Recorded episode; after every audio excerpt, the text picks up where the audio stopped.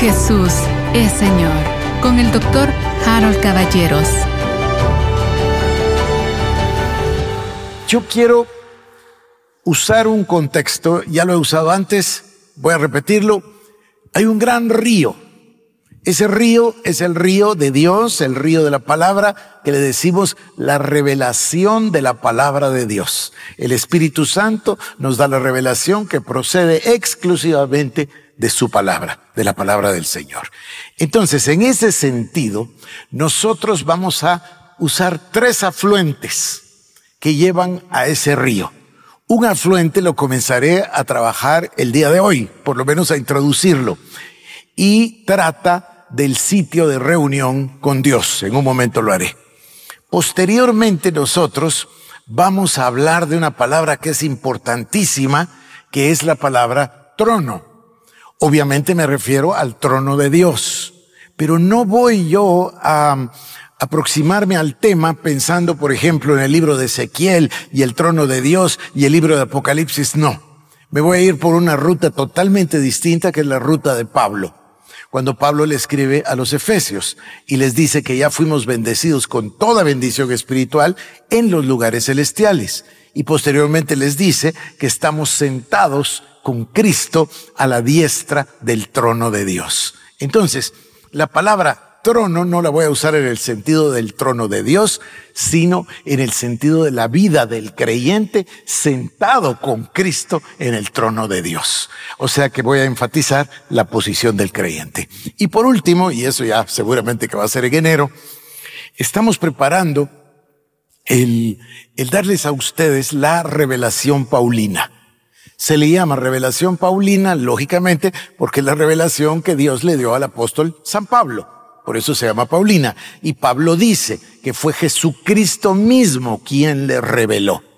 Entonces, en esos días de enero vamos a mostrarle a ustedes la revelación paulina en cada una de las epístolas. O lo que nos dé tiempo, ¿verdad? En cada una de las epístolas del apóstol Pablo. Ya me han escuchado decirlo, lo quiero repetir. Eh, siento que es un poquito estrecho el llamarle revelación paulina porque al final ustedes se dan cuenta que todos los apóstoles, los discípulos, escritores del Nuevo Testamento, todos poseen la misma revelación. Igualito la leemos en Juan que la podemos ver en Pedro.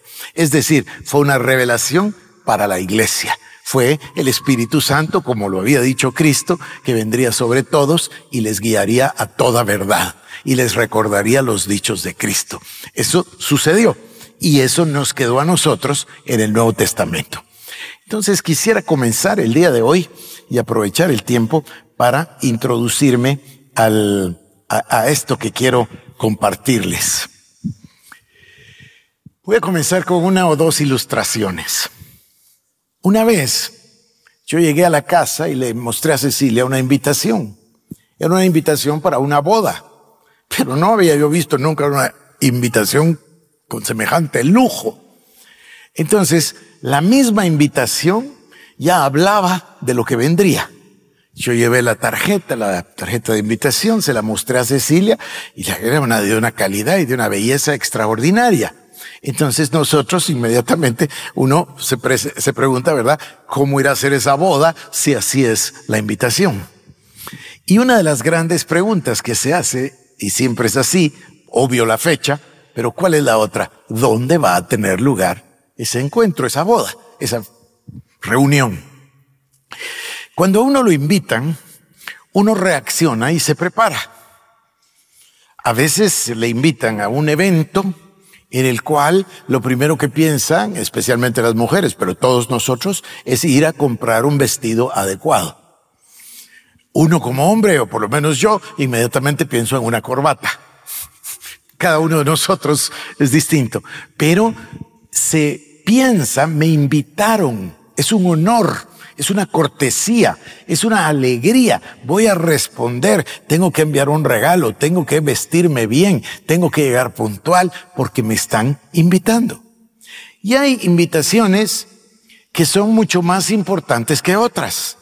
Hay invitaciones a las cuales ni siquiera se nos podría ocurrir faltar. ¿Por qué? Porque es muy valiosa la invitación que nos hicieron. La segunda ilustración que quisiera darles es la del lugar al que uno llega. Porque uno se siente muy halagado dependiendo de a dónde llega. Cuando uno tiene la oportunidad de visitar, yo no sé, unos dignatarios, una casa de gobierno o un palacio, es una cosa extraordinaria. Uno se prepara. Recuerdo bien, me tocó ir a visitar al rey de Kuwait y entonces me pusieron un agente de protocolo para que me guiara desde el principio y que me acompañara. Y cuando entré, era una tienda de campaña enorme. Y me extrañé que, ¿por qué se trataba de una tienda de campaña? Bueno, no era una tienda de campaña, eran unas tiendas de campaña de este tamaño. y entonces me explicaron que en 1990, cuando vino la guerra del Golfo y fueron bombardeados, ellos no podían pasar a pensar de no levantar su dignidad y que para no tardar tanto en levantar el palacio, levantaron estas tiendas de campaña con un lujo extraordinario. Y detrás de las tiendas de campaña uno pasaba al palacio. No puede uno dejar de sorprenderse cuando mira todas esas bellezas, esos lujos. Igual me pasó con el rey de España, don Juan Carlos. Igual nos ha pasado en otros lugares. Cuando ustedes tienen la oportunidad de ir a Versalles, es una cosa extraordinaria cómo vivían. Los lujos, las bellezas, el arte, la cultura, es una cosa extraordinaria. Ahora, juntando las dos ilustraciones, yo quisiera decirles que tenemos la invitación más grande del mundo para ir al palacio más bello de la creación. Escuchen esta definición. La oración es la invitación permanente de parte del Padre para que sus hijos le visiten en su trono. Escritura, por supuesto, Hebreos capítulo 4. ¿Qué es? Verso 16 acercaos confiadamente al trono de la gracia para que puedas obtener eh, eh, perdón, favor y misericordia en el oportuno socorro. Acercaos confiadamente al trono de la gracia. La invitación es permanente. Y no estoy hablando de un palacete humano, estoy hablando del trono del Rey de Reyes y Señor de Señores.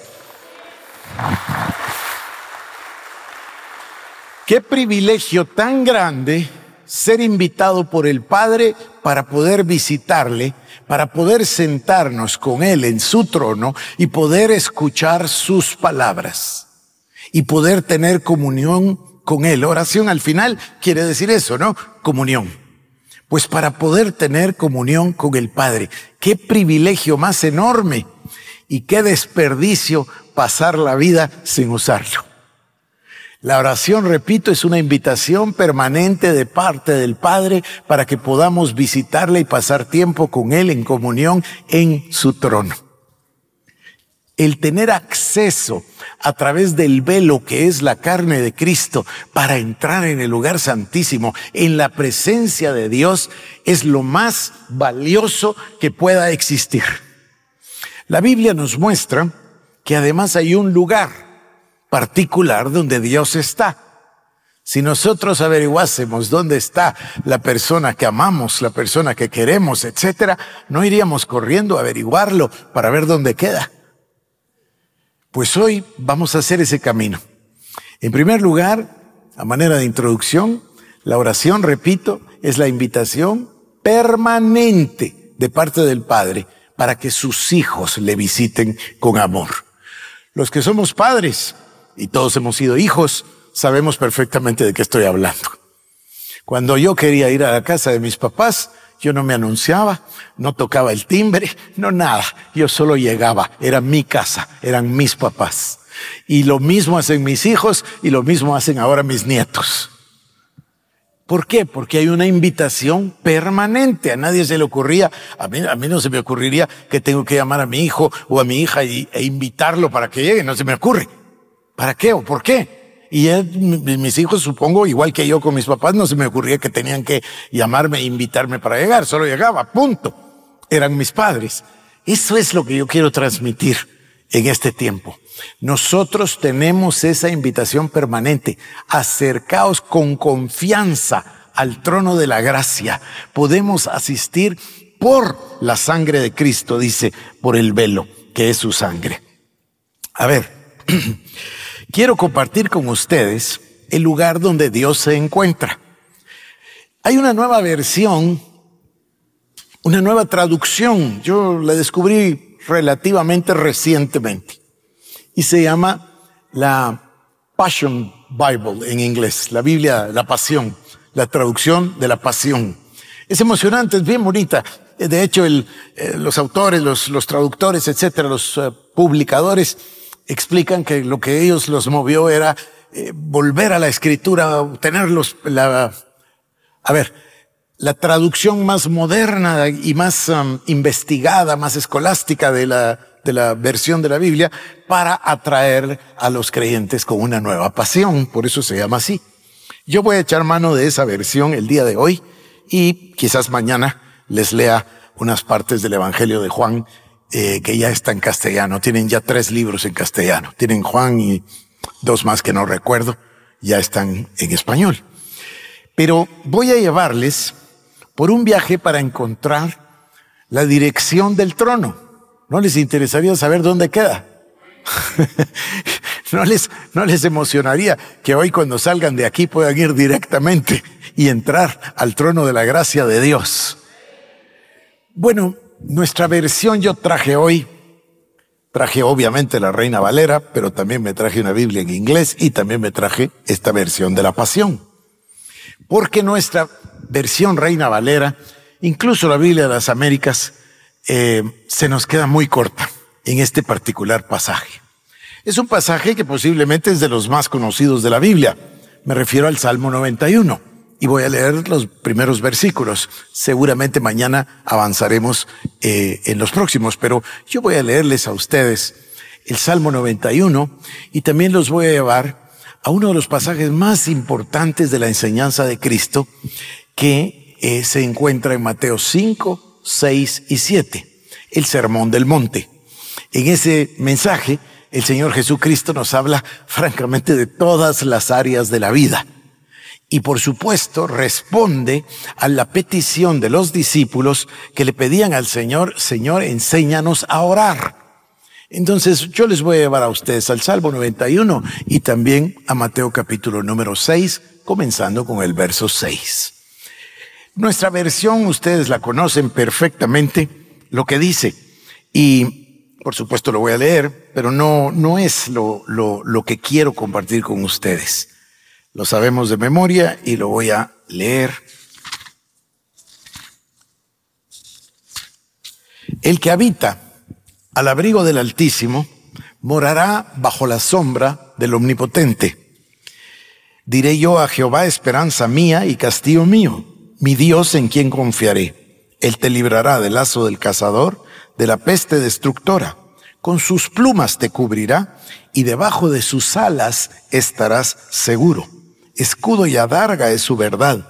No temerás el terror nocturno, ni saeta que vuele de día, ni pestilencia que ande en la oscuridad, ni mortandad que en medio del día destruya. Caerán a tu lado mil y diez mil a tu diestra, mas a ti no llegará.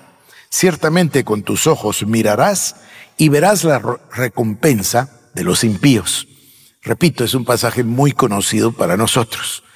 La versión de la Biblia King James, o sea, la Biblia en inglés, la traducción, ¿qué le voy a decir? La traducción más leída de la historia de la humanidad, por cierto, eh, que es esa versión de la Biblia del Rey Santiago o King James, lo dice de una manera distinta. Y antes de ir a la versión esta nueva de la Biblia de la Pasión, déjenme leerle como dice en inglés.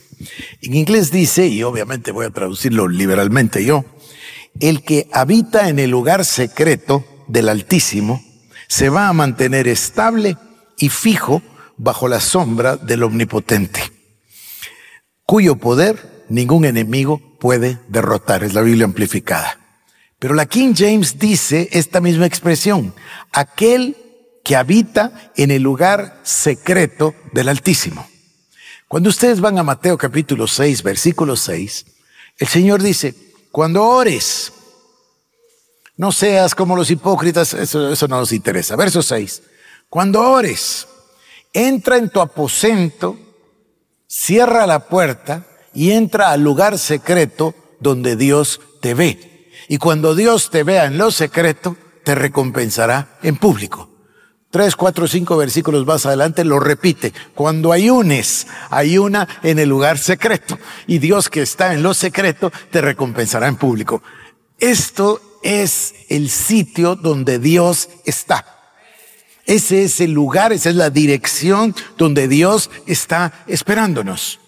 La oración es la invitación permanente de parte del Padre para que sus hijos acudan a tener comunión con Él. Ahí estamos, ¿verdad? Entrar confiadamente al trono de la gracia.